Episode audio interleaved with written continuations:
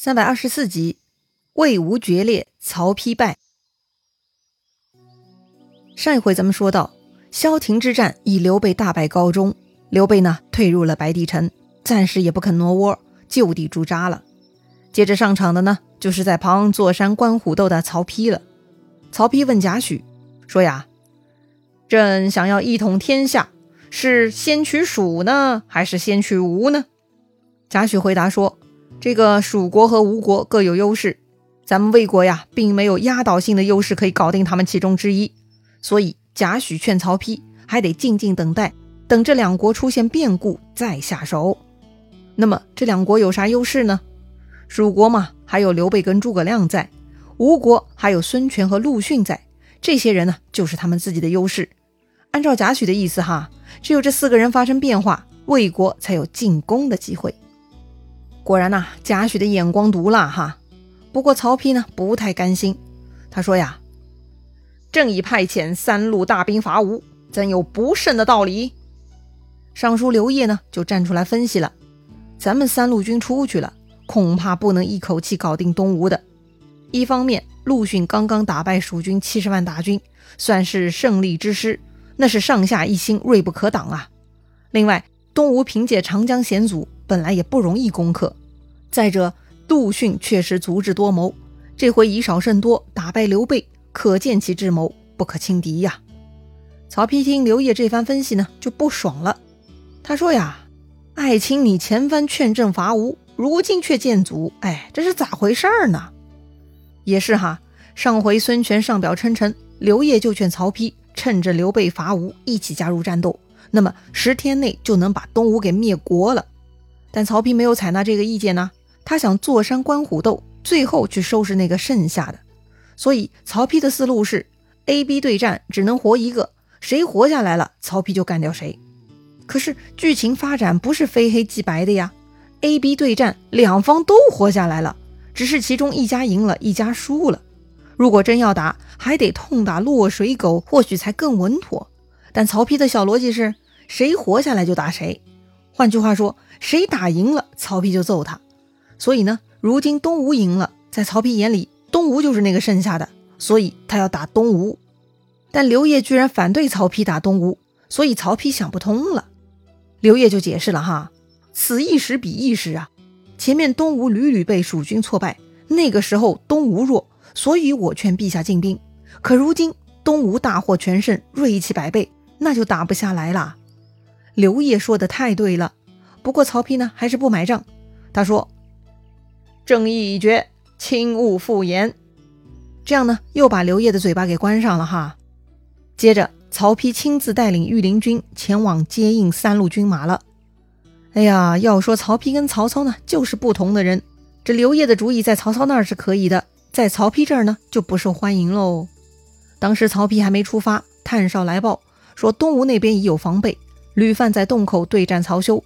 诸葛瑾在南郡对战曹真，朱桓在濡须对抗曹仁。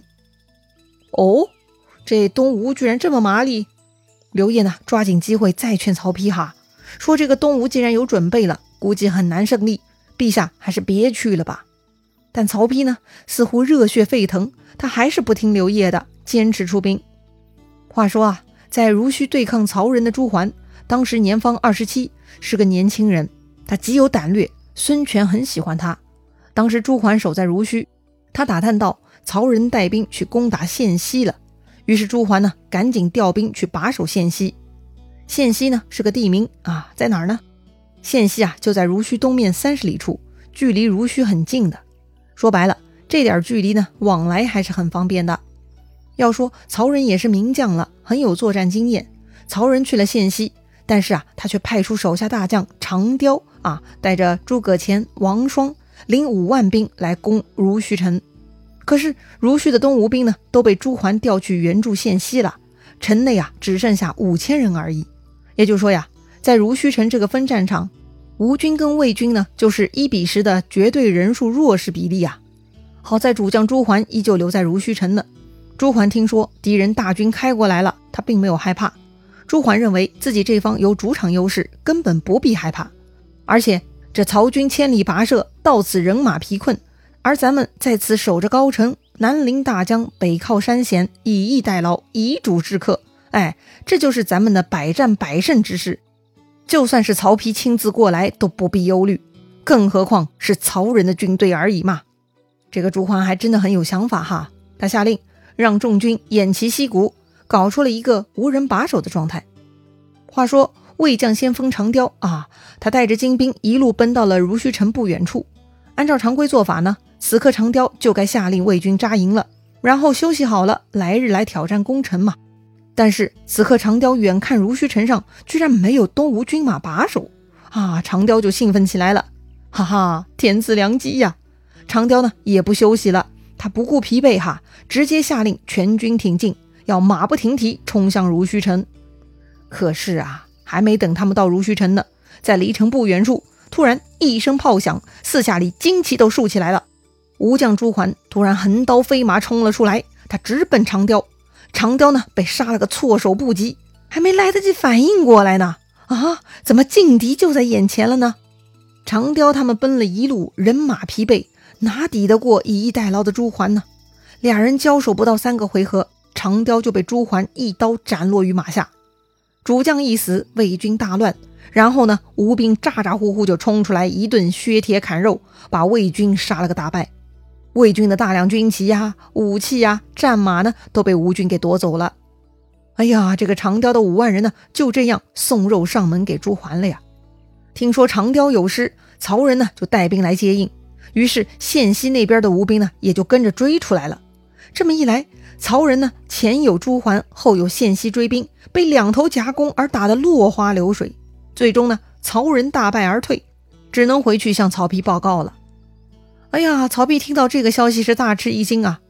不过还没等曹丕闭上惊愕的嘴巴呢，其他几个战场的战报也陆续发过来了。南郡那边，曹真他们被陆逊和诸葛瑾内外夹攻，也是大败亏输。另外，洞口那边，曹休也被吕范给杀败了。也就是说，曹丕派出去的三路军全部战败了。曹丕都傻眼了，咋回事儿啊？曹丕气坏了，长叹一声。朕不听贾诩、刘烨之言，果有此败呀。确实，贾诩、刘烨他们说的很正确，道理很明显。人家东吴最近打仗锐气旺盛不算，已经充分热身了嘛。而魏军这边冷锅冷灶的，突然上场嘛，自然要吃败仗的。吃败仗还不算哈，最悲催的是酷暑盛夏，突然魏军这边流行疫病。马步军呢，居然死亡率达到了百分之六七十之高，简直恐怖啊！于是曹丕呢，只能下令班师回洛阳了。从此吴魏两家呢，也算翻脸了。这么看来啊，这回的大赢家就算孙权了。面对强敌刘备，孙权呢，先是伏低做小，稳住了曹丕这个自作聪明的。他派出的智谋绝佳的陆逊呢，再用麻痹之法搞定了刘备。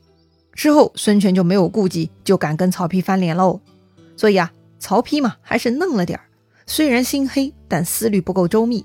而东吴的孙权和陆逊主臣都有异曲同工之妙哈，他们很擅长装傻白甜，然后呢把那些自大愚蠢的家伙骗得团团转，最终获得胜利。哎呀，不提了，刘备本来也是走类似路线的，实在是这几年太成功了，人嘛也难免膨胀了，搞得晚节不保啊。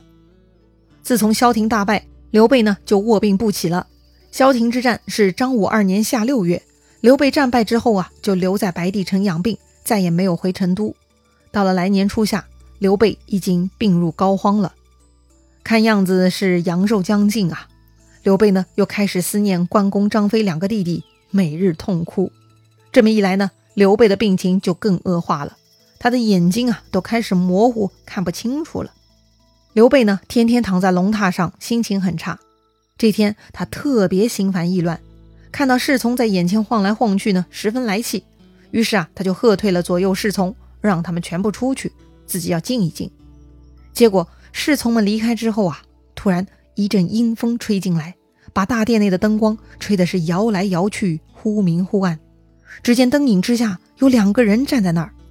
刘备怒了啊，骂道：“朕心绪不宁，叫汝等退下。”怎么又来？按理说呢，刘备这么一骂，这俩人就该退下去了。可是怪了哈，他们呢就像没有听见刘备说的话，还是老老实实站在那儿。刘备觉得很奇怪呀，就从床上爬起来，走过去仔细看，一看，哎，这不是云长和翼德吗？哦，二位贤弟，原来你们还在呀！刘备啊，简直是喜出望外呀。但是云长摇头了，他说呀：“臣等并非凡人，是鬼呀！上天认为臣二人平生不失信义，特赦我等，任命为神了。”哥哥与我等兄弟聚会不远了。听到弟弟们已经不在人间，又说兄弟聚会不远了，刘备赶紧跑上去抓住他们痛哭。这一哭呢，就把刘备给哭醒了。刘备醒来，发现自己还在床上，身边并没有云长、翼德两个弟弟。刘备召唤侍从问时间，下人回报说呀，此刻正是三更。哦，原来如此啊！